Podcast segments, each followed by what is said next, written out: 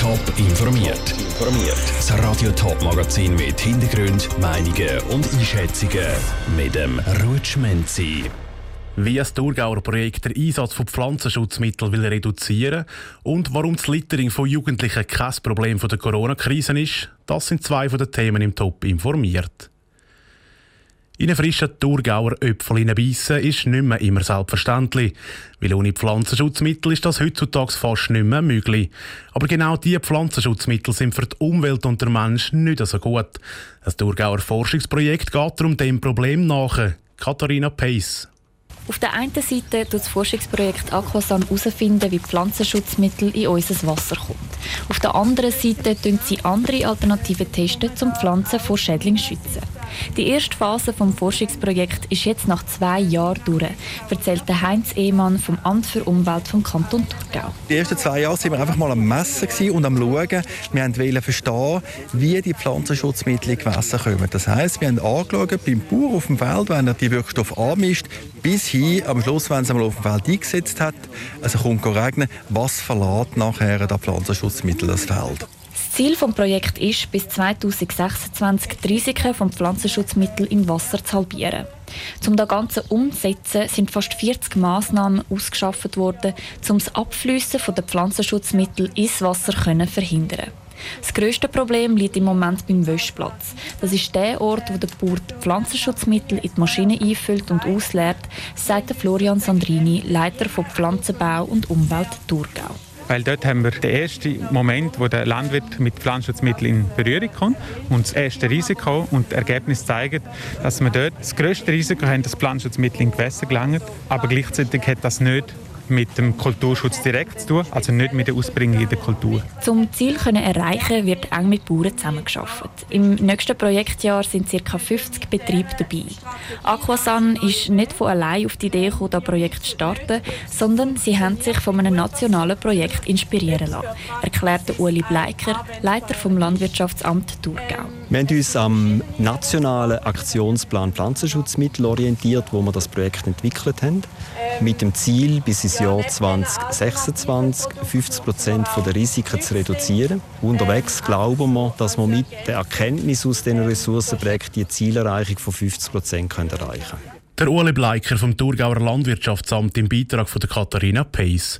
Auch wenn die Alternativen zu den Pflanzenschutzmitteln besser für die Umwelt und den Mensch sind, sind die Kosten und der Aufwand aber massiv höher. Im Kanton St. Gallen gehen vier von neun Spitälern zu. Das ist seit dem Entscheid vom Kantonsrat im letzten Herbst klar. In den betroffenen Gemeinden sollen Gesundheits- und Notfallzentren entstehen. Jetzt sind die Pläne schon bisschen konkreter und es gibt einen Zeitplan, bis wann alles soll umgesetzt sein Wie das genau aussieht, weiss der Jonas Mielsch. Die Pläne vom Kanton St. Gallen für die Umsetzung der Spitalstrategie sind vor allem am Spital Flawil schon sehr konkret. Dort schließt das Spital schon in knapp zwei Monaten. Der Kanton hat sich aber darauf vorbereitet, sagt Monika Engler, Projektleiterin von der Spitalstrategie St. Gallen. In Flowil wird das Kantonsspital ein Übergangsangebot betreiben, wird sich dort äh, einmieten im Ärztezentrum, dort gewisse Bereiche weiterführen, Bereich Orthopädie, allgemein Viszeralchirurgie, Urologie. Die Notfallversorgung zu Flawil wird in dieser Zeit durch die Ärzte vor Ort und im Spital Wil geregelt. Die Soliva AG, eine private Firma, die auf Pflege spezialisiert ist, hat das Spital Flawil gekauft und baut bis im Jahr 2024 einen Neubau. Der Kantonsspital St. Gallen wird sich dann wieder einmieten. Das Kantonsspital St. Gallen sieht vor, um weiterhin ambulante Leistungen anzubieten. Und dort äh, wird das Kantonsspital Räumlichkeiten mieten, um eben die ambulanten Leistungen anzubieten. In Rorschach ist das Spital schon zu. Dort hat das Kantonsspital St. Gallen im Februar ein Ambulatorium eingerichtet. Das soll bis im Jahr 2024 geführt werden, bis am neuen Standort Rorschach ein Gesundheitszentrum entsteht, erklärt Monika Engler. In Rorschach wird nicht ein Gesundheits- und Notfallzentrum geben. Ich denke, man kann jetzt schon reden, es wird ein Gesundheitszentrum geben mit verschiedenen ambulanten Leistungen.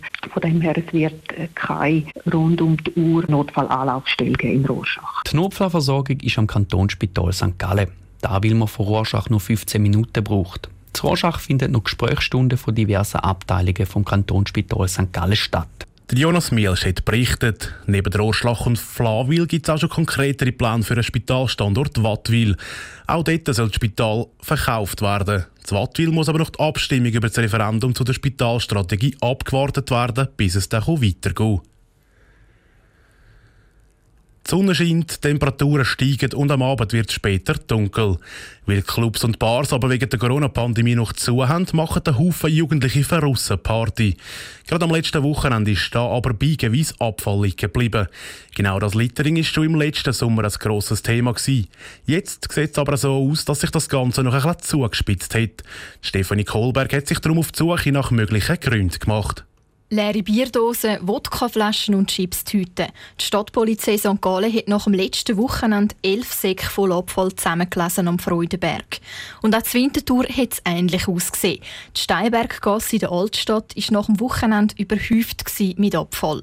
In beiden Fällen haben junge Leute draussen Party gemacht.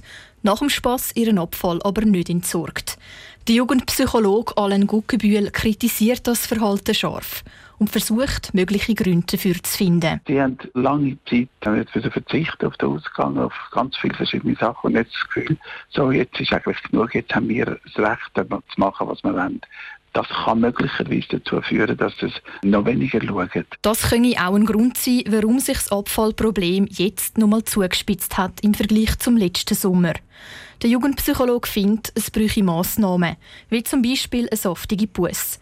Und zwar eine, die weh tut. Nicht nur 50 Franken, wie aktuell in den meisten Kantonen. Es ist etwas, das einfach von einer sehr asozialen Haltung zeugt. Und die soziale Haltung muss man zum Teil anerziehen. Und es gibt Jugendliche, die sind da wie so verwöhnt, haben das Gefühl, dass Mami, Papi macht alles und der Staat macht alles und übernehmen dafür Verantwortung nicht. Die Abfallberge haben nicht nur beim Jugendpsychologen für Stirnrunzeln gesorgt, sondern auch in den sozialen Medien.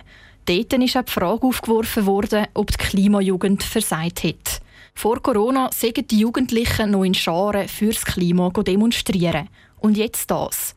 Der Klimastreik Winterthur sieht, dass Littering ein Problem sei. Zina Schmidberger relativiert aber. Beim Ausgang da ist uns allen klar, dass da können so Sachen passieren, dass man Sachen liegen lässt und daraus kann man nicht schliessen, ob die Leute sensibilisiert sind für die Klimakrise oder nicht. Darum können das Littering und das Engagement für den Klimaschutz nicht miteinander verglichen werden. Der Beitrag von der Stefanie Kohlberg. Laut dem Bundesamt für Umwelt kostet das Littering jedes Jahr rund 200 Millionen Franken. Genaue Zahlen zum letzten Jahr fehlen aber noch. Top informiert, auch als Podcast. Mehr Informationen gibt es auf toponline.ch.